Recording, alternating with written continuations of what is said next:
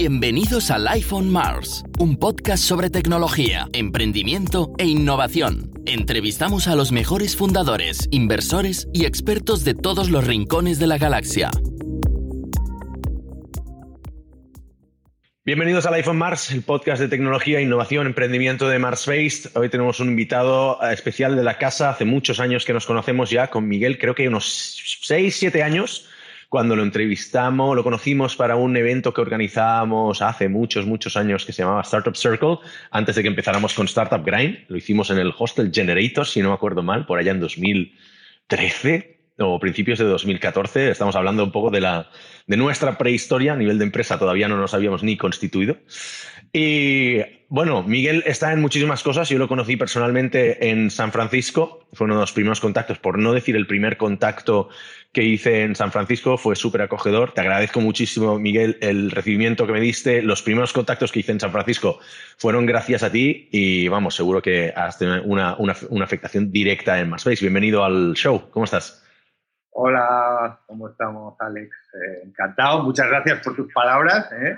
Un placer recibirte en San Francisco. Y nada, muchas gracias por, por invitarme al, al, podcast. Y, bueno, creo que, es, un, es, un, momento importante. encantado de compartir contigo Perfecto. Si me pusiera a leer el currículum o las iniciativas en las que estás eh, involucrado, se nos acabaría el tiempo del podcast. Así que directamente te voy a presentar como, como general partner de Alta Life Science, pero vamos, hay otras iniciativas como San Francisco, Barcelona, Barcelona Tech City, Data Capital. Eh, habéis estado en Nectria, que es una de las empresas con la que mejor nos hemos eh, llevado durante todos estos años. O sea que, pero habla, háblanos, dale una, una pequeña presentación de Alta Life Science para saber qué hacéis y luego empezamos a hablar de las, las macro tendencias que se han acelerado o impulsado por, el, por la pandemia ¿no? y la situación en la que estamos viviendo.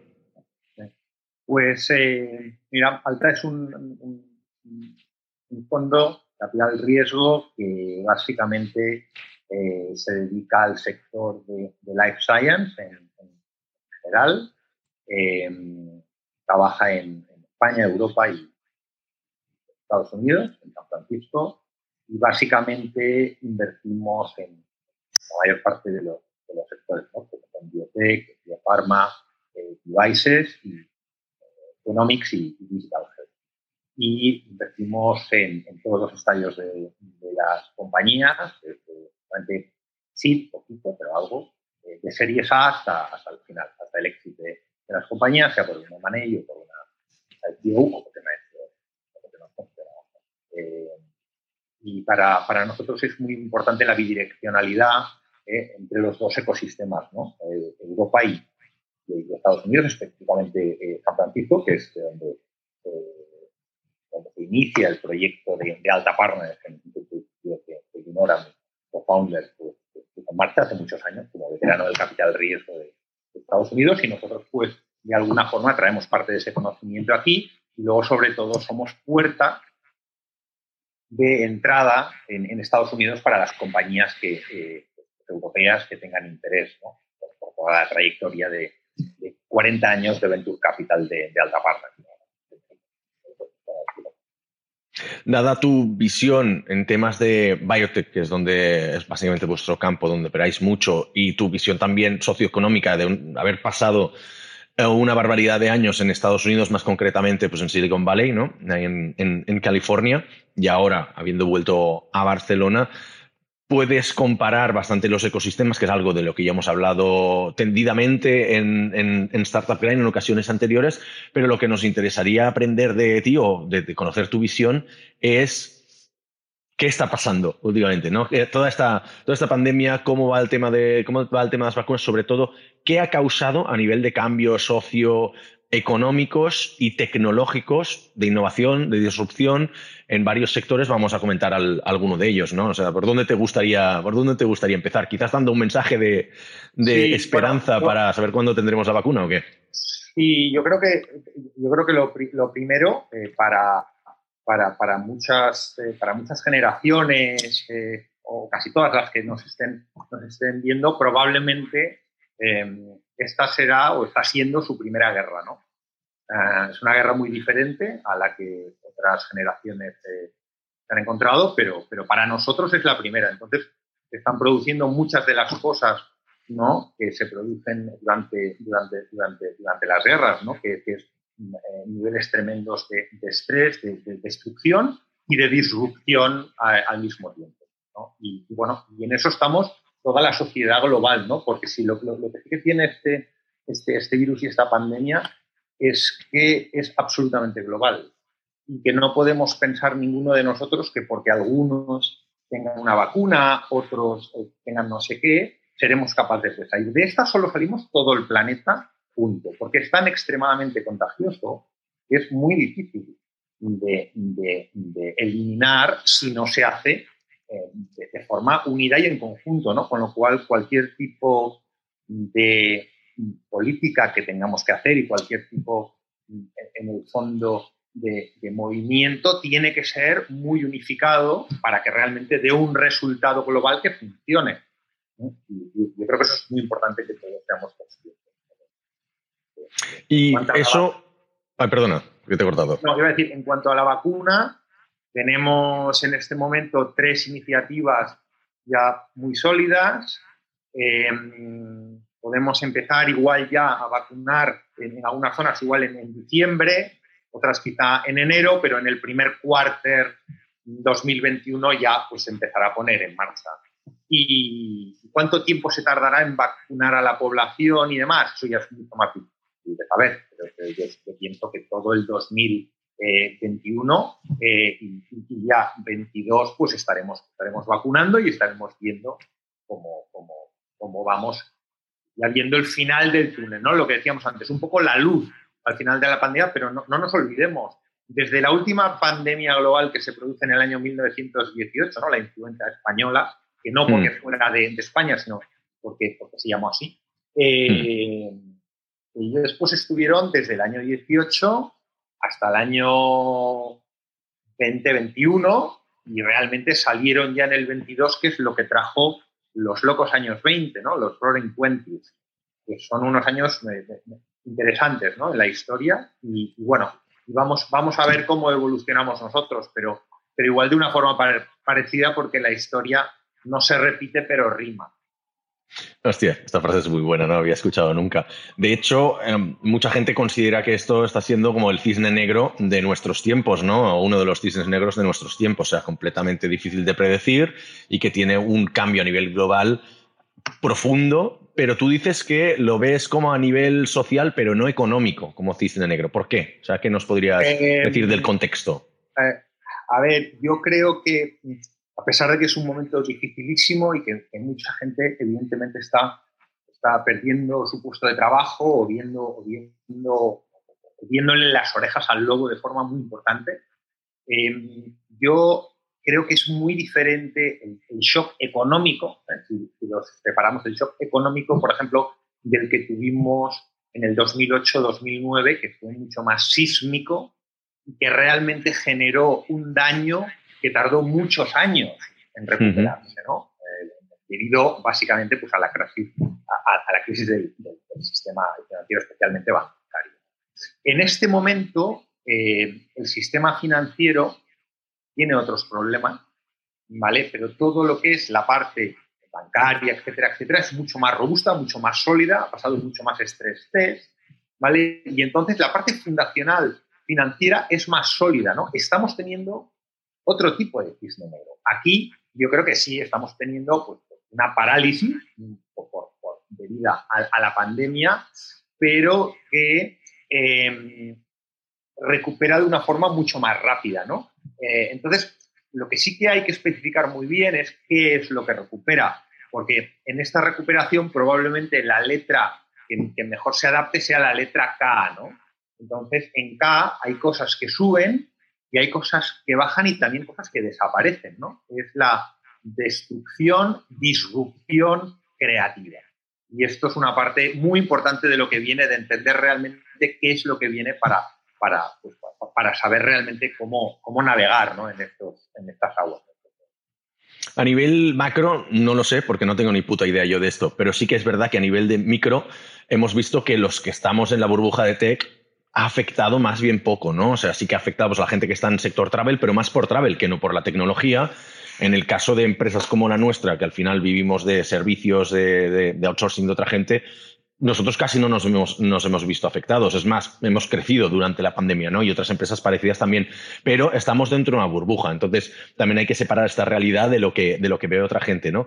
Pero a nivel económico, aunque tenga poco, poco impacto, como, como tú has dicho, tiene menos impacto que la crisis del 2008, sí que es cierto que ha habido como unas medidas que ciertos países han hecho mejor que otros, ¿no? Y eso, y eso está claro.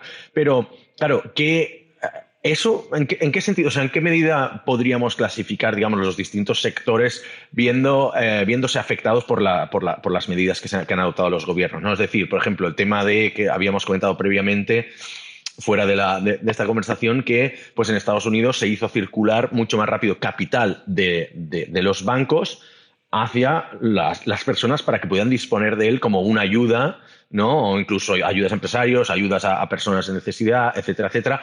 Yo lo he visto en Alemania también, donde podías pedir, si no me acuerdo mal, que eran 3.000 o 5.000 euros. Si tenías un negocio, podías pedirlos sin ningún tipo de justificación y te llegaban en 24 horas, ¿vale?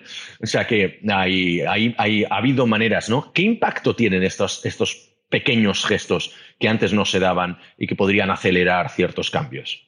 Eh, a ver, yo creo que en este momento son absolutamente fundamentales debido a que eh, el impacto que estamos eh, teniendo eh, debido a la, pandemia no se debe a, la gestión de tu propio negocio o, a tu planificación, o etcétera, ¿no? O sea, esa no, sino que tienes un impacto directamente proveniente de una pandemia que genera parálisis, ¿no? Entonces, por eso es fundamental que las ayudas lleguen. El único problema es que eh, para que lleguen las ayudas, al final, eh, o tienes la capacidad de producir propia divisa, ¿no? la máquina, o, si no, tienes que ser eh, rico, porque las ayudas, si no, son, son complicadas de que lleguen rápido, ¿no? Y entonces yo creo que aquí es donde nos encontramos los diversos países aplicando diferentes políticas, también dependiendo de la visión de sus dirigentes a, cómo realmente em, ayudar en este impacto. Pero sí que es verdad también que la pandemia, eh, según eh, qué países, pues eh, ha generado un desbordamiento de, muchos sistemas. Y entonces ahí yo creo que genera pues, una problemática, porque no respondemos lo suficientemente rápido a, los impactos que estamos teniendo, el Black Swan, y entonces evidentemente pues destruiremos, eh, capital, está claro, ¿no? También es cierto que hay eh, países, lo mismo que, hablábamos de, de, las tendencias tecnológicas y demás, ¿no? Hay países que sufren más que otros, ¿no? Por ejemplo, a nivel económico, pues el SP500 en este momento de Estados Unidos, que es el líder índice entre las 500 compañías más importantes, más de un 20% es tecnología, ¿no? Entonces, ¿qué ocurre? Mm. Que la tecnología sale beneficiada. ¿Por qué? Pues porque realmente mm, tendencias de largo plazo en las que llevamos muchos años trabajando, de repente se aceleran muy rápido, ¿no? Y hay un ejemplo muy claro y muy sencillo, el del teletrabajo. Y España. España estaba como en, guerra con el teletrabajo. O sea, cuando eh, compañías eh, en muchos de los sitios más avanzados del planeta llevan teletrabajando hace un montón de tiempo, hmm. en España le teníamos aversión, ¿no? Pues mira por dónde, desde la pandemia, todo el mundo, todo el mundo que puede, tiene la suerte de poder, ha podido teletrabajar, porque otros igual no han podido ni trabajar, ¿no? Entonces ahí es, donde vemos cómo se genera la aceleración por disrupción eh, en un entorno de guerra como es el que estamos ahora. En, pues en un país como España, ¿no? Una guerra contra la pandemia. Y esos son los procesos que se aceleran, ¿no? Entonces, si estás en tech, estás muy bien, y si estás en, en sector servicios o hospitality, pues probablemente es un black swan del máximo nivel y hay muchos modelos que probablemente desaparezcan O sea, que no nos pensemos que vamos a volver, lo que hemos dicho antes, no vamos a volver al mundo en el que estábamos, estamos en otro. Y las reglas igual no son las mismas, entonces eso hay que entenderlo en profundidad, lo que significa. Vamos a ver un, par de cambios porque, bueno, yo con el tema del teletrabajo discrepo un poco, aunque nosotros llevamos practicando desde el 2014, sí que veo muchas empresas que a la mínima que han podido han llamado a la gente para volver a la oficina o incluso han estado forzando a sus empleados a ir a la oficina cuando no tenían ningún tipo de, ningún tipo de necesidad de ir a ella, ¿no? Pero en ese sentido yo creo que la mentalidad del empresario español todavía tiene que cambiar mucho y pasar un par de generaciones hasta que adopten el remote first o algo así. Pero, bueno. un momento, un momento. Sí. De acuerdo, ¿eh? Pero, pero hasta cierto punto, porque em, mm. si tenemos una tercera ola, sí. hipotéticamente, ¿eh? hipotéticamente, en España, ¿eh? otros ya han pasado la tercera y van por la cuarta. En el caso español, hipotéticamente, pues tendrás que volver a teletrabajar. Es decir, o sea, eh, los es un poco como el e-commerce, ¿no? Em, el, digamos, los, puntos de crecimiento que has ganado en e-commerce en esta pandemia ha acelerado a una velocidad, pues cuatro o cinco veces eh, su, velocidad, esto es muy difícil que ya lo vayas a perder. Perderás una parte, pero, ¿sabes? Pero, pero habrás ganado mucho más que el crecimiento anual. Eso es lo que mm. quiero decir con el teletrabajo. Por ejemplo, sí, en Estados Unidos, pues no sé, compañías como Twitter, eh, pues ya han dicho que se va a teletrabajar permanentemente. Forever ya no hay oficina ever again. Entonces, hay quien está tomando estas decisiones y entonces eh, ha, cambiado, o sea, algo ha cambiado. Eh, prueba de ello es que incluso en Estados Unidos en este momento se están planteando el hecho de que, claro, si cobras un sueldo de California, pero pagas unos impuestos de Florida, pues es fantástico. Entonces la compañía dice, hombre, quizá tengamos que ajustar el sueldo dependiendo de dónde estés tú teletrabajando y eso va a generar muchos cambios. Eso va a generar muchos. Lo que pasa es que yo, mencionaba, perdona, eh, yo mencionaba más el caso de eh, estamos en un país de pequeña mediana empresa. O sea, aquí no hay, no hay Googles, para que nos entendamos. O sea, fácil poner el ejemplo de Google, pero aquí me refiero a, la, que, a la mínima que el empresario de 20 empresarios pueda volver a forzar a que la gente vaya a su, a su oficina, porque siempre ha sido así. Van a volver a la oficina, no tengas la menor duda. Ah, a ver, hay, aquí hay otra doble tendencia, y yo creo que es eh, que, es importante eh, entender muy bien para todo el mundo que, en este momento, en su entorno laboral y demás, ¿no? Estamos en un momento donde la mayor parte de las actividades se digitalizarán, robotizarán o las dos cosas. Y si tú no eres parte de esta evolución, tienes un problema. Y hay que entenderlo porque estamos hablando de la mayor parte de las actividades. Entonces, todos, todas, este, pongamos el ejemplo, ¿no? De que estábamos diciendo de estos empresarios de mediana, pequeña empresa, tienen que tener muy en cuenta esta doble tendencia. Porque mm. si no forman parte de ella, o tienen algo extremadamente especial o probablemente desaparecerá. Completamente de acuerdo ahí. De hecho, vamos a... Dime, dime, dime. Y rápido. Y rápido. Y rápido. Porque dentro de este entorno en el que estamos, no estamos en un entorno lineal, sino exponencial, es otra de las cosas que nos trae la pandemia.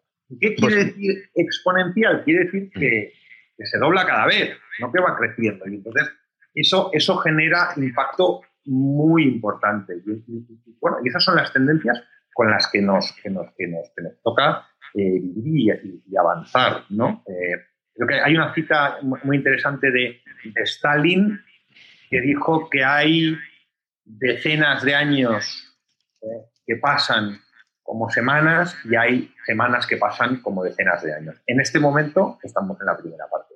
En muy poco tiempo van a pasar muchas cosas que generan un cambio para, los próximos, para las próximas decenas de años. Y ahí es donde estamos ahora, junto con la pandemia. O sea, la pandemia también trae cosas eh, muy positivas sin duda, la disrupción. Ahora vamos a ver por, sectores quizás. Uno que sí que me gustaría comentar brevemente, porque sé que no es vuestra especialidad, pero como lo hemos tocado, que es la parte económica del principio, ¿no? Esto que hemos dicho, se están generando nuevos flujos de dinero, eh, las tendencias pues, de, los bancos centrales quizás de, como, como, comentábamos fuera de la conversación, que es de que va a empezar a hacer políticas de enviar dinero más a la gente directamente para poder pues, poderse adaptar más a nivel, a nivel este tipo de situaciones. Pero fintech ¿Tú crees que se va a acelerar tanto como otros sectores como, por ejemplo, biotech o pharma? ¿O no? ¿Cómo lo ves? ¿Qué, veremos en fintech? ¿Cuál es tu predicción? El, sector, de, fintech es, un sector especial, ¿no? Igual que, que, pueda ser el sector de, de, lifestyle, ¿no? Porque, porque en el fondo, em, por poner un ejemplo, ¿no? Si tú haces una aplicación pues, como WhatsApp y no va bien, pues bueno, pues, hmm. perderán el dinero y tal, pero, pero no pasa nada. Pero claro, si tú estás en fintech o life science, eh, que las cosas no vayan bien tienen consecuencias.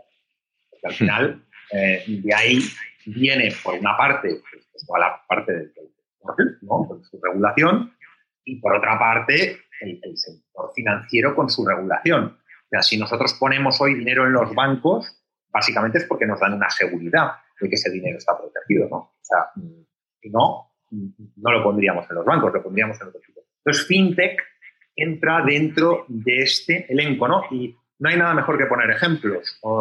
fíjate que eh, en Alemania está cambiando el índice DAX de 30 miembros a 40, o sea, diversificando el riesgo, porque la compañía Wirecard alemana ha sido el peor fraude dentro del sector fintech de una economía avanzada como Alemania. O sea, una compañía que iba a entrar en el DAX, el índice más importante de compañías alemanas, ha resultado un fraude. Y eso es fintech. Entonces, estas cosas no se pueden permitir para que, para, para que un sector evolucione de verdad y a fondo y sobre todo quiera competir con el sector bancario. ¿no? Entonces, entonces, ahí por eso se están produciendo muchas sinergias, pero sin duda es un sector eh, en constante evolución, básicamente porque aplica eh, los dos vectores de los que estábamos hablando antes, ¿no? que es la digitalización y la robotización, eh, automatización, como, como le quieras llamar. ¿no? Y dentro de eso aplicamos tecnologías de tech, como puede ser eh, de, inteligencia artificial o pueda ser el sector de, cripto, ¿no? de alguna forma, o blockchain, lo quieres llamar. Eh, todo eso eh, lo que genera pues, pues, pues, pues son disrupciones eh, muy importantes para, para el, sector, sobre todo entendiendo que el sector más tradicional bancario pues, pues, pues, pues tecnológicamente va por detrás, lógicamente. ¿no? No, no, bueno, es un, sector que está en un momento interesante, pero como todo sector en crecimiento, pues hay que cuidar muy bien el governance, y, sobre todo entender eh, al sector del riesgo. Fintech seguirá, para, para, cerrar un poco el capítulo de Fintech y entrar en, Biotech y Deep Tech que nos interesan más en este capítulo, ¿no? Es, ¿seguirá el modelo de los bancos de consolidación, mergers que estamos viendo a nivel global? Las empresas también, porque estamos viendo empresas pequeñitas de Fintech que están cayendo como moscas, precisamente porque la gente ahora ya no tiene tanta abundancia de dinero, ya no sea, están saliendo más aplicaciones de ahorro, no tantas de, pues tantas de, compras, eh, quizás de, otro tipo de productos que se utilizan más a nivel financiero cuando estás en tiempos de bonanza, ¿no? O sea, que la gente está más en tiempos de crisis. ¿Cómo, cómo lo ves? en ese yo, yo a, ver, no es, no es un sector en el, que, hmm. yo esté eh, invirtiendo en este momento, pero hmm. estoy invirtiendo más, eh, digamos, en el sector cripto, ¿vale? Pero pero yo sí lo veo como, como uno, un sector en crecimiento que, que, tiene que realmente Todavía. governance, que, que, es, es extremadamente complicado. Puede ver un ejemplo como Wildcard, ¿eh? estas cosas mm. no son y eso que son alemanes, ¿eh? que si hubiera pasado en España sería como, bueno, claro. Por eso, precisamente por eso, porque ha pasado, en, porque ha pasado en Alemania. Porque ha pasado en Alemania. Eso, eso, es lo que da la profundidad eh, a la que hay que trabajar en un sector como, ¿no? Pero para mí la parte interesante, como todo lo que es Deep Tech, es eh, que se genera una capacidad de disrupción muy importante y de generación de creatividad, con lo cual eh, yo creo que mm, es un, es un sector que está en plena evolución para los próximos años, muchos años, es una mega tendencia, sin duda, una mega tendencia. Entonces, eh, hay que ver cómo evoluciona, pero pero, pero yo creo que tiene, mucho, mucho, mucho potencial. Biotech, pharma, etcétera, etcétera. Eh, ¿Qué está pasando ahí? Porque hemos visto que empresas privadas que igual no se dedicaban al tema de vacunas se han puesto a investigar de pleno con la vacuna para el coronavirus. Solo es un ejemplo, ¿no? Pero, eh, ¿qué cambios has visto en el sector? ¿Qué megatendencias se han impulsado por, la pandemia en, vuestro sector? Bueno, eh, a ver, yo lo primero que creo es que, realmente a partir de ahora el, planeta le va a prestar mucha más atención a, este sector eh, y recortar, como recordemos que hizo el gobierno americano en la pasada legislatura, hmm. ¿vale? Luego el coste que ha significado esta, este, esta reducción de costes, pues no sabemos todavía los trillones con T de dólares que va a suponer esto a nivel de coste, ¿no? Entonces, eh, yo creo que es, es, un sector que realmente va, se va a generar todavía mucha más, eh, mucha más atención, ¿no? Eh, se está viendo, sin duda, pues una aceleración en, cierta parte del sector, mm, sobre todo, pues, evidentemente, toda la parte de, diagnóstico, pero luego también, evidentemente, toda la parte de, vacunas, pues, pues lógicamente es, el primer paso para solucionar el problema, ¿no? Entonces, entonces ahí, pues, por primera vez en, la historia se han volcado recursos a nivel global para encontrar una solución en conjunto ¿no? de, esto y, para una política pues, lo más coordinada posible para que realmente hayan muchas vacunas que puedan ayudar a solucionar el problema. ¿no? Entonces, evidentemente, pues, ahí ha habido mucho impulso. Hay quizá una parte eh, del sector que, se ha ralentizado, sobre todo en la parte de inversiones, algo que es pues, la dificultad eh, eh, ejecutiva de llevar a cabo, por ejemplo, los clinical trials en los hospitales con todos los protocolos y qué hay que hacer, pues, pues claro, esto reduce, reduce pues, los tiempos de respuesta, pero bueno, es una, es una reducción de tiempo de respuesta eh, más Y luego, por otra parte, pues tenemos los sectores de genómica y de digital health, especialmente la parte de digital health, telehealth, pues que, han, de alguna forma han despegado eh, exponencialmente, ¿no? Porque el gran problema es que la gente, lo mismo que no podía ir a trabajar, no podía ir al médico. Entonces, de repente nos hemos dado cuenta que el, el, el, care ofrecido en tu casa es importantísimo y, de nuevo, lo mismo que decíamos antes los empresarios, los médicos también, súper reacios a, hacer... Mm, eh, videoconferencias inicialmente, telehealth platform, ¿sabes? Entonces, claro, estás venciendo, eh, lógicamente, pues, pues la profesión que, está acostumbrada pues, a hacer directos, ¿no? A estar tocando al paciente de repente, tener que hacerlo a través de una pantalla, pues es muy complicado, pero es que es la única forma de poder hacerlo en un momento de pandemia. Entonces, de nuevo hay grandes, eh, mucho interés, mucha inversión, mucho capital deployed en el, sector de, ya específicamente de venture capital en lo que es telehealth y virtual, virtual care, eh, muchísimo, mucho interés y el año récord en inversión 2020 eh, va a ser en esta parte del sector. Entonces, eh, bueno, pues evidentemente se están tratando de poner los medios para, para ayudar a que crezcan estas compañías. Pero ojo, aquí nos vamos a encontrar al final de la pandemia con otra cosa muy importante que es los daños colaterales de la pandemia. Y, salud mental es, muy importante y muy, es extremadamente importante tener las herramientas para que esto, para que esto avance correctamente, que van a ser probablemente muchas virtuales. Lo mismo eh, en un sector específico, que es el de la, de la virtual reality, la realidad virtual, que es eh, extremadamente importante también a futuro porque ya ha demostrado que para todo lo que es eh, salud mental, pues, hay, de alguna forma eh, la mejor forma de aplicarla, ¿no? teniendo en cuenta la movilidad, el que no puedes hacer muchas cosas. ¿no? Entonces, hay, hay, subsectores pues, que realmente, pues, realmente están, incluso naciendo de verdad en este momento, estaban mucho más en, en una parte beta hasta que ahora realmente pasan a, Entiendo que los plazos de, sobre todo por temas de investigación, ¿no?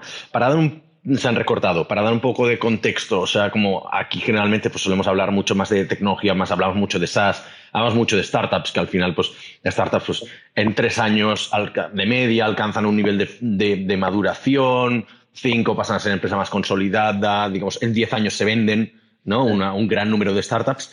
En biotech no es así. Probablemente en 10 años todavía estés deberías ya tener como encontrado el producto, ¿no? Pero puede que estés 6, 7 años haciendo investigación para tener un producto al cabo de 10 y si ha salido mal, volver a entrar en un ciclo de 1, 2, 3 años de investigación para hacer otra iteración del producto. Son ritmos más lentos. ¿Eso ha cambiado gracias a esta pandemia? ¿Es la tecnología, la inversión que se ha recibido? ¿Has visto una reducción en, plazos o todavía no? Eh, a ver, en, el, nosotros invertimos en, digamos, en, dos modelos que cada vez son más transversales, ¿vale? Pero, vale. a veces devices, pero devices está un poco en medio, eh, que, es, más un modelo tradicional donde, donde lo que dices es, así, ¿no? Pasamos unas fases, dependemos del regulatorio y pasan cosas, incluso como que, por ejemplo, tú hagas una IPO, una salida a cotizar a, un mercado eh, público y no tengas ni siquiera eh, todavía cuenta de resultados, ¿vale? O sea, tengas, tengas, no, es, eh, no, estás generando ningún capital, pero ya estés saliendo a cotizar. ¿Por qué? Porque la ciencia y el regulatorio que ya has sido capaz ¿eh? de avanzar te permite tener un valor. Ya se presupone que tú saldrás a, a, empezarás a generar revenue, ¿vale? En un momento posterior. O sea, es incluso eso, ¿no? Entonces, sí, es un modelo diferente. Mientras que la parte más, digamos, de genómica digital health, ¿no? Prácticamente, pues es un modelo más parecido al modelo software, ¿vale? Si quieres, por ponerle un ejemplo, pero en el que pesa mucho también el regulatorio, ¿vale? O sea, tienes regulatorio y componente software. O sea, son compañías que evidentemente pues, tienen sus cuentas resultados y llegan a break-even y funcionan de forma diferente que no eh, el momento en el que vas a ser ya capaz de producir un fármaco. ¿no? Es, es, muy diferente eh, cómo funcionan. Pero creemos que lo interesante, y por eso lo hacemos así en nuestro fondo, es un poco lo que decíamos antes, ¿no? Hay un componente de, de deep tech, de nuevo, transversal que va a afectar a todas las compañías, ¿no? Porque está claro que cuando tú estás en drug discovery, la inteligencia artificial eh, pronto va a jugar un papel mucho más importante en, la eficiencia de estos procesos, el tiempo de rapidez, bueno, muchas, muchas cosas que lo van a hacer. ¿no? Entonces, de nuevo, en un sector que podemos pensar que es un sector muy tecnológico, ¿no? como la biotecnología, la verdad es que el sector de Deep Tech la va a afectar tremendamente, igual que a todos los otros sectores. ¿no? Lo mismo que Deep eh, Tech afectará a, a, los eh, driverless cars, a los robocoches. Eh, eh, California acaba de aprobar la regulación para los robotaxis en California, con lo cual podemos entender la disrupción que se va a generar en ese sector más bien pronto. No, vamos a tardar mucho en, Entonces, vemos que ITEC afecta a, un poco a, absolutamente a todo, ¿no? El proceso de digitalización, automatización robotización del que hablaba. Una, una, de las cosas que más me fascina, y eso viene gracias a, um, Antonio González Barros, ¿vale? el fundador de, Grupo Intercom aquí en, uno de los, uno de los pioneros uno de los pioneros, uno de el, el, el, abuelo del startup ecosystem de, de, Barcelona, porque de ahí ha salido todo, ¿no?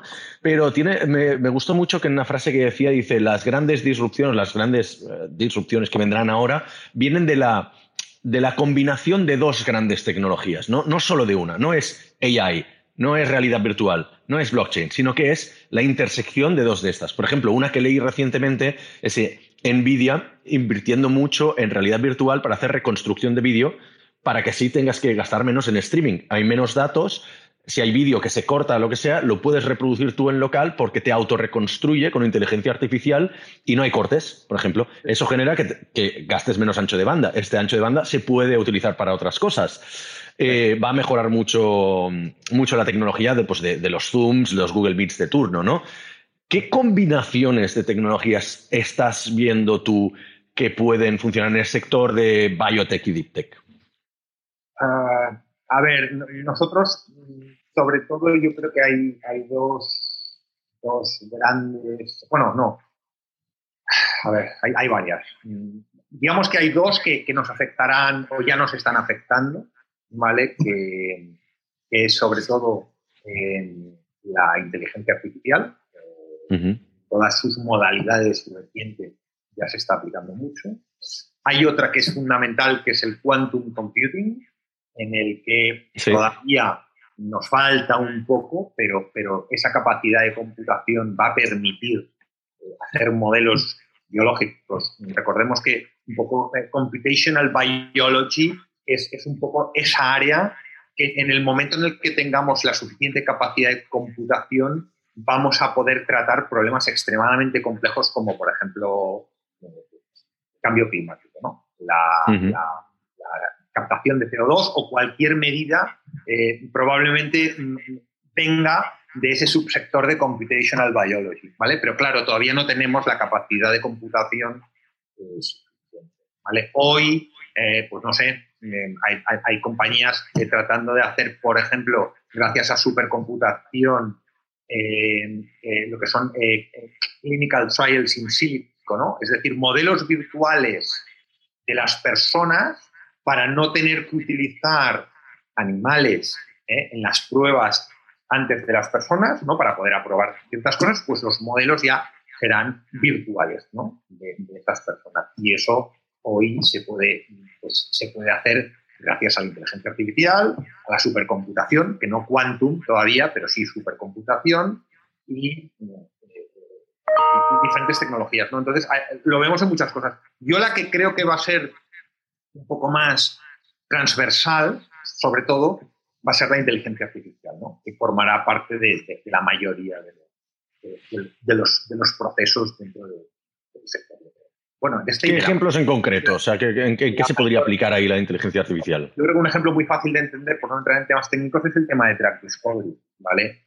Vale. Tienes que hacer, pues, digamos, el prueba y error que tienes que hacer para encontrar los caminos eh, es tan, tan ingente que cuando tú tienes tanta capacidad de computación y de decisión, pues, pues reduces los timings en mucho. recordemos que sacar un fármaco vale muchos, eh, muchos billions eh, al mercado. Es que es, lo que decíamos, es un sector completamente ineficiente. El, sector health consume el 18, me parece, por ciento del de PIB americano. ¿Sabes? Entonces, claro, eh, estamos todos en niveles muy altos y si las poblaciones envejecen aún más. Pero esto sencillamente es porque son sistemas pues que bueno que generan ineficiencias como todos los sistemas, ¿no? Y entonces claro, el, modelo de, cambiar es, es muy complejo, ¿no? Pero, pero todo esto va a acelerarlo mucho. todo lo que es telehealth o, virtual care, eh, nosotros pues aplicamos eh, pues inteligencia artificial a, mm, pues no sé, encontrar la sintomatología que tú puedas tener cuando te encuentras mal, ¿no? O yo qué sé, soluciones como, por ejemplo, eh, toser en tu teléfono y que tengas el Shazam de la, de la tos, ¿no? Y que te diga, oye, con esta tos, pues igual que hacer esto, esto o vete a urgencias, ¿no? O sea, ahí es donde vemos que realmente la aplicación de Deep Tech eh, vale al puro diagnóstico de alguna forma, ¿no? Que, que está haciendo ya de, síntomas, ¿no? Todo esto va a ser capaces de eficientar eh, todos, todos estos procesos y sistemas y reducir los costes para que para que, pues, para que sea affordable para todo el mundo, ¿no? O sea, para, que seamos capaces de, de, esas, Y vamos a hablar un poco de Deep Tech, porque lo estamos mencionando mucho y hay gente probablemente no lo conozca, es como el nuevo player que ha salido en los, en los últimos años, ¿no? que al final es como darle un nombre a algo que quizás ya, ya existía, un grupo de, tecnologías, pero me está dando todo el sol en la cara. Em, entonces, la, la, cosa que una, de las cosas que vamos a mencionar en uno de los próximos episodios de aquí del podcast es que ah, se ha democratizado tanto el mundo de la innovación, de la tecnología, de las startups, que hoy en día cualquier persona ya es CEO de, de, una startup. Y, e incluso estamos viendo que empresas que simplemente hacen como un trabajo pseudo manual con un Excel, con un Google Sheets, etcétera, etcétera, se llaman fintech, ¿no? Por poner un ejemplo muy absurdo. Pero eh, eso no te hace una empresa tecnológica, ¿no? Entonces, vamos a hablar, si puedes dar la definición, ¿qué, es Deep Tech? ¿Qué engloba Deep Tech? ¿Dónde podemos encontrar ejemplos de Deep Tech hoy en día? A ver, eh, Deep Tech, al final es lo que dices tú, ¿no? Le estamos poniendo, empezar a poner un nombre a un conjunto de, tecnologías que algunas tienen 40 o 50 años, no es que sean nuevas, ¿no? Claro. 50 o 60 casi, ¿no? La inteligencia artificial, el Alan Turing, eh, pues, ya estamos en eso, ¿no? Lo que pasa que ha pasado, estas tecnologías, em, claro, pasan por lo que se llaman los winters, ¿no? Los inviernos, ¿no? Entonces, de repente, evoluciona mucho, mucho, mucho y de repente cae porque al final dependen de los recursos, de que se ponga capital. Eh, por eso creemos que en este momento ya, hoy, en la mayor parte de, cosas que hacemos nosotros, ¿no? Desde responder a un email cuando estás con Google y te recomienda que tienes que escribir en email, o, cualquier tipo de actividad de, pues yo qué sé, de, reconocimiento de tus gustos en TikTok, dependiendo de lo que veas y el tiempo que pases. O hay un montón de aplicaciones que utilizamos cada día que ya están utilizando. Vale. Eso es eh, una de las patas de YouTube, ¿no? pero es muy antiguo. ¿Vale? Luego tenemos cosas mucho más nuevas, pues como, como el 3D printing, ¿vale? En el cual, por ponerlo en, el, en los próximos años, ¿eh? no te puedo decir cuántos, pero no, demasiados, seremos capaces de hacer 3D printings de, tus propios órganos y mejorar el tema de los, eh, pues, pues cuando tú no tienes un órgano que, no funciona, pues al final te lo tienen que reemplazar, ¿no? Por uno de otra persona, ¿no? Entonces, claro, un trasplante tiene unas complejidades y un coste tremendo, ¿no? Bueno, pues seremos capaces de, de hacer 3D printing de nuestros órganos ya está, eh, llegará, ¿eh? no ha llegado, pero, llegará, por ejemplo, ¿no? Otra tecnología deep tech, pero que es, mucho más joven, ¿no? Otro sector muy incipiente y muy joven es, toda, la, toda la parte, llamémosle, de cripto eh, blockchain, ¿no? Y eso está generando algo muy importante en este momento que, no, mucha gente ha prestado atención todavía, es que está generando un, cambio que nos va a afectar a todos nosotros, la parte de cripto y de blockchain, porque todos los bancos centrales más importantes del planeta ya tienen en su hoja de ruta eh, las divisas digitales, el euro digital, el dólar digital, el yuan digital, etc. Y eso significa que probablemente tú ya interactúes con ello eh, para muchas cosas, como por ejemplo, pues no sé, igual, para pedir un crédito. Entonces eso generará cambios muy importantes, pero eso es otra deep tech y es cripto, blockchain. No hay una definición muy clara todavía, ¿no? Porque ahí tienes las criptodivisas, luego tienes las... Ahora, ahora tienes lo nuevo que se llama DeFi, que es eh, las, finanzas descentralizadas. Estamos en un proceso evolutivo, creativo muy interesante, pero ese es otro sector deep tech muy importante. Luego, pues todo el sector nano, que ya incorpora temas de los nanomateriales, ¿no? Ya estamos mirando las cosas, ahora estamos hablando de un virus, ¿no? El tamaño del virus eh, que nos está atacando en este momento es, es nano, ¿no? Y entonces eh, ahí, en ese, en ese entorno, pues se hacen eh, nanomateriales para, por ejemplo, uno de los sectores en crecimiento que viene, que también yo creo que la gente tiene que empezar a ser consciente, que es el sector espacial. El sector espacial va a incorporar Mm, cosas importantísimas como todo lo que es la parte de nuevos materiales. Eh, tienen que ser extremadamente ligeros porque el coste de transportar nada en el espacio pues es, altísimo y tienen que ser extremadamente resistentes por, las presiones a las que son sometidos y es otro sector de, importante. Entonces, básicamente, eh, Deep Tech son estas tecnologías que hoy finalmente les está llegando eh, un poco este nivel de convergencia, porque la gracia de todas estas tecnologías es que van a converger, ¿no? Mm, me he olvidado, por ejemplo, la de quantum, ¿no? Eh, quantum, computación, computación cuántica. Eso es otro cambio también de magnitud. ¿eh? Em, con, ese, con ese cambio podremos hacer cosas absolutamente impensables en este momento, ¿no? Si, en este momento ya, eh, pues, pues, no sé, tener, tener, eh, recuerdo, ¿no? Que cuando, cuando tuvimos Wikipedia, ¿no? Después de, como, como, como, como, primer entorno de, conocimiento, ¿no? En la red que veníamos de la enciclopedia británica en su momento, ¿no? ¿eh? veníamos de la enciclopedia en libros, ¿no? Pues yo creo que Quantum, a, mi nivel de capacidad de computación, es, muchísimo más, ¿no? porque además es un enabler de tecnologías, ¿no? Porque entonces ahí es cuando ya se mezcla, ¿no? Entonces es Quantum, eh, AI y, Nano eh, a la vez, ¿no? O, Quantum, AI y Blockchain a la vez. O, ¿Sabes? Entonces se, van agregando las diferentes tecnologías en esto que llamamos convergencia y, entonces eh, pues, pues van a generar cambios muy disruptivos. Pensemos que, claro, las compañías, los nuevos startups van a estar trabajando con estas tecnologías. O IBM, ya de forma muy, muy, muy, ya de pequeño ejemplo, ¿no? Te permite em, acceder a una aplicación quantum que tienen para algo muy... Pero no, no, no estamos en prime time. No estamos en prime time. ¿eh? Estamos en prime time de AI, estamos en otras cosas, pero, pero, pero en quantum no. Faltan, faltan años, tenemos que llegar a los 1.000, 1.500 qubits, donde no estamos. Eh, bueno, falta, un poco de tiempo. Pero bueno, que todo esto, es, todo esto es lo que viene y todo esto es lo que las nuevas generaciones tienen que entender, tienen que empezar a conocer, porque es lo, en lo que van a vivir. yo qué sé, otro ejemplo, eh, otro ejemplo, ¿no? De, de probablemente puedas estar trabajando eh, cuando interactúes en la red, no serás tú, sino que será tu avatar, ¿no? Tu avatar, sí, eso es muy que te representará será el que va a generar el, tema tan polémico en este momento de los datos, ¿no?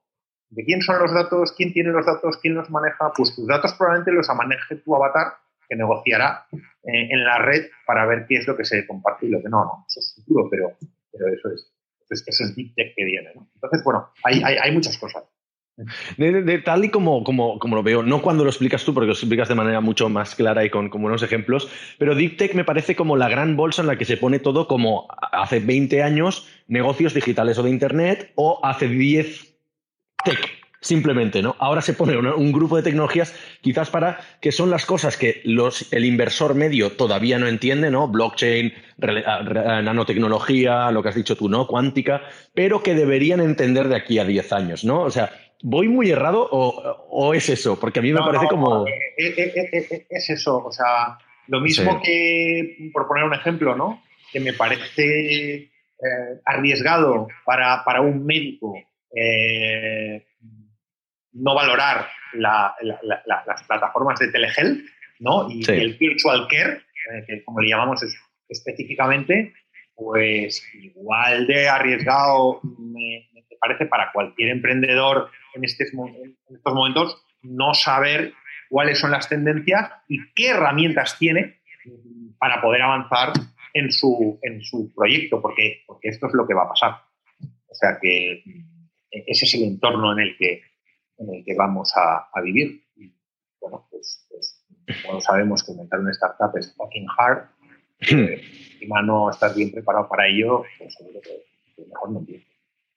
Y de, hecho, una de las, una de las eh, dicen que uno de los catalizadores para que una tecnología pase a ser mainstream, ¿no? Que haga oh, el crossing the chasm, ¿no? Es que un gran sector la, la, utilice. Pero siempre hay un primer, un primer gran sector, ¿no? Podríamos hablar muchas tecnologías que hemos utilizado, por ejemplo, robótica, uno de los grandes eh, sectores siempre ha sido el sector automovilístico o el sector de la medicina, ¿no? Que han dicho, sí, sí, eso lo vamos a utilizar, pero nunca lo hemos utilizado mucho. O sea, en casa sí tenemos algún robotillo, pero son mierdas comparado con los, los robots que te pueden operar del corazón, ¿no? Directamente. Entonces, siempre hay como un gran sector que ha sido, que ha sido un catalizador. Ahora lo que estamos viendo con, con temas de, de, conexiones, de streaming, etcétera, etcétera, eh, y, conexiones de Internet, incluso realidad virtual, eh, modelado 3D, son los videojuegos. También ha habido la industria del porno, que ha sido como gran catalizador de, algunos, de, algunos, de algunas tecnologías, ¿no?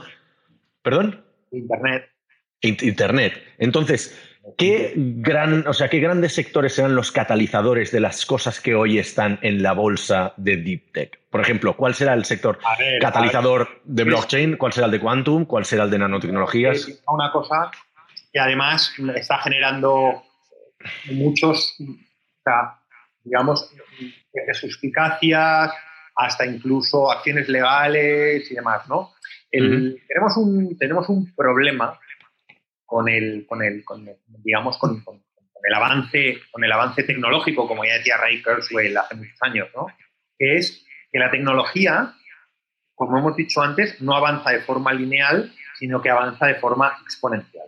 Todos los emprendedores entendemos el, hockey stick y, la, la, subida, ¿no? Entonces, eso genera, eh, ya lo estamos viendo en el mundo, concentración de poder. En este momento tenemos siete compañías en el mundo que son las que realmente, eh, aparte, digamos, de, gobierno, ¿eh? aparte que son las que dominan el sector de inteligencia artificial. Son las Big Tech hmm. que conocemos y que además, mm, en este momento, a nivel de capitalización eh, bursátil, son las compañías más potentes del mundo. Y además es el 25% del SP500, es decir, y luego las otras pues, pues son las chinas, ¿no? Que dentro de eh, el, plan estratégico de crecimiento 2035-2050 de, China y, de, del presidente Xi está en convertirse en un líder tecnológico, específicamente en las áreas de las que hemos estado hablando, como inteligencia artificial, eh, quantum computing, 3D, bueno, varias. Entonces, eh, ellos tienen una agenda de deep tech, lo mismo que la tienen las grandes compañías eh, tecnológicas del mundo.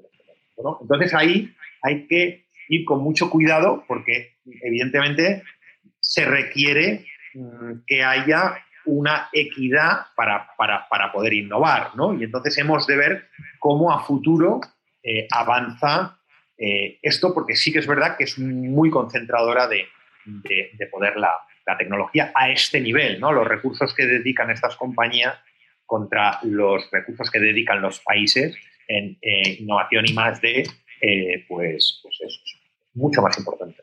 es importante prestarle atención a esto.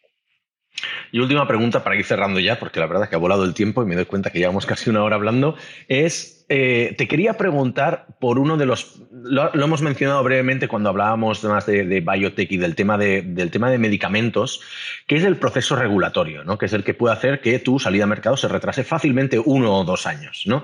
Eh, igual me estoy, me estoy yendo de escala, ¿eh? pero sí que, sí que es verdad que te tumban un medicamento, tienes que volver a, iterar pues, con su composición, tener que hacer otro, otro tipo de testing y volver a iniciar un proceso burocrático que es muy largo y muy tedioso. ¿no? ¿Cuándo llegará la disrupción en ese paso de la cadena de, de la cadena de valor? Eso es, es tan difícil eh, como, como decir si algún día la política será gestionada por algoritmos. Eh, es, muy complejo. ¿eh? La parte burocrática, proceso regulatorio, eh, lo que conlleva es, especialmente en el sector health, es muy compleja, pero se están produciendo avances muy importantes, como por ejemplo la FDA, que aprobó hace muy poco una compañía que se llama Aquili, ¿no? que es, Digital Therapeutics, ¿no? en este caso eh, es, terapia puramente a través del videojuego. Sí, eso habíamos leído. ¿Vale? Y esto lo han aprobado, ¿no? Porque no olvidemos una cosa muy importante, cuando hablas con, el regulador, la FDA, la, la Europea, quien, el regulador que, tú quieras, al final, dentro de un sector más tradicional, pues ya están los procesos bien establecidos y demás, pero cuando entramos en estas nuevas tecnologías, claro, los algoritmos están en constante avance y evolución. Entonces, ¿cómo, tú, regulador, eres capaz de vivir con eso en constante evolución? Pero tú lo has comparado con la política y yo lo veía más como la disrupción en el sector de los notarios, por ejemplo, ¿no? Que sí que ah, hay, pues quizás un blockchain podría ser. Eh, esa, parte, esa parte yo creo que entra más en, lo que decíamos antes de digitalización, robotización. ¿vale? Eh, cuando estamos aparte, cuando estamos hablando más de esa parte mm, regulatoria, depende del sector, pero, pero en general, específicamente el de health, que tiene que ver con nosotros, los humanos, que per se es muy lento, porque claro, imagínate, por ejemplo, el ejemplo de la vacuna. Claro, no puedes vacunar a la gente y que luego la gente se muera. No, claro, sí, sí. ¿No? Es un buen ejemplo. Entonces, claro, para, para, poder ver que la vacuna va bien, hasta que tengamos estos modelos que decimos antes de, de, de clinical trials virtuales, y con una evolución tecnológica que nos permita creer no solo eso y no hacer un clinical trial, bueno, no sé ni si nunca, es muy complicado de saber, pero el proceso del clinical trial lleva su tiempo. Y es en, y es en las propias personas, con lo cual cada uno evoluciona diferente y, bueno, es un proceso lento, un proceso lento per se. Entonces, ¿cómo se puede eficientar? Yo no soy experto en, en este sector, estoy seguro que el sector avanzará hacia, porque sí que es verdad que, el regulador está muy interesado trabajan, yo pues, trabajo con un par de compañías que trabajan con la FDA para ayudarles a mm, regular estos nuevos sectores también, ¿no? O sea, que ellos, ellos están en el mercado, no es que sea es un regulador, son conscientes de que pues, hay mucho trabajo en común, bueno, que está avanzando. Yo creo que evidentemente avanzaremos eh, en todo lo que es el, eficientar del sector eh, gel. Pero igual quiere mantener su trabajo y no ver que robots se llevan el trabajo de, el trabajo de regulador, que eso probablemente pasa. Pero es, como el ejemplo clásico. Yo hace cinco años, yo, mm. yo, yo, bueno, a nivel de movilidad, es un sector en el que también estoy a, través de DeepTech, ¿no? Como con la compañía sí. por ejemplo, que es un ejemplo de eso también. Eh, eh, lo que te diría es que yo hace cinco años que cuando, cuando me subo a, a los taxis digo, piensen ustedes que su trabajo se desaparecerá. O sea, los taxis los llevarán robots porque son mucho más eficientes que las personas. Las personas harán otras cosas más importantes. Entonces, en ese aspecto, es muy importante tener tiempo para formarse, que hoy formarse, lo bueno que tenemos en esta nueva sociedad del conocimiento es que el coste no tiene nada que ver, o puede ser incluso gratis, te puedes formar para hacer, para, para, para desarrollar otro tipo de actividad cuando la tuya va a desaparecer. Entonces, no hacerlo yo creo que es generar un, riesgo para, contigo mismo, ¿no? Porque no estás evaluando lo que va a pasar. Lo que va a pasar ya te lo decimos, y es que los robots serán los que van a funcionar en las ciudades. Y el transporte será mucho más, gestionaremos nuestra movilidad, no nuestro vehículo. Yo hace muchos años que no tengo ningún vehículo. Desde que vivo en San Francisco, eh, desde que me fui de San Francisco, no tengo vehículo, ninguno. Yo tampoco, yo hace seis años o así, y mira, micromovilidad y transporte público. E, este modelo es el que viene, no es el otro el que se va a quedar. Entonces, estos son los cambios también muy importantes, disruptivos, que todo el mundo tiene que ser consecuente con ellos, para, para, encontrar, pues, productividad en el, en el futuro, ¿no? Si está en un sector en el que, bueno, pues desafortunadamente desaparece, bueno, pues uno tiene oportunidades, porque lo bueno de esta nueva economía digital es que genera muchas nuevas oportunidades, pero también hay que formarse para ellas, claro. Miguel, en un minuto, ¿qué tiene que saber la gente de ti, Alta Life Science? ¿En qué estáis metidos? ¿Qué te interesaría comunicar a nuestra audiencia? Pues eh, nada, estoy encantado, encantado de, estar con, vosotros. Eh, nosotros eh, pues, pues, en Life Science ya sabéis un poco los, proyectos que, buscamos, pues, el sector Life Science en general, cualquier tipo de de serie y sobre todo pues, pues así, eh, negocios que, sean, que sean disruptivos, que ayuden a, cambiar el mundo y sobre todo con un, eh, con un equipo muy, muy sólido. Eso es, fundamental para, para, nosotros. Y luego, por otra parte, yo como, como, como Miguel Valls, pues, eh, pues encantado de estar con vosotros y, de discutir todas estas tendencias del futuro que creo son muy importantes y encantado pues, cualquier cosa que me queráis preguntar, los canales, pues ya los tiene eh, Alex y, y de solucionar cualquier día cualquier Perfecto, pues lo dejamos aquí. Muchas gracias a todos, muchas gracias Miguel. Hasta la próxima.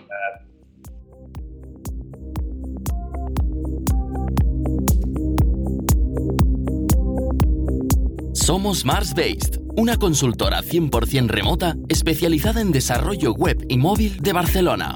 Ayudamos a todo tipo de negocios, desde startups hasta grandes corporaciones, a hacer realidad sus proyectos tecnológicos. ¿Y a ti, en qué te podemos ayudar?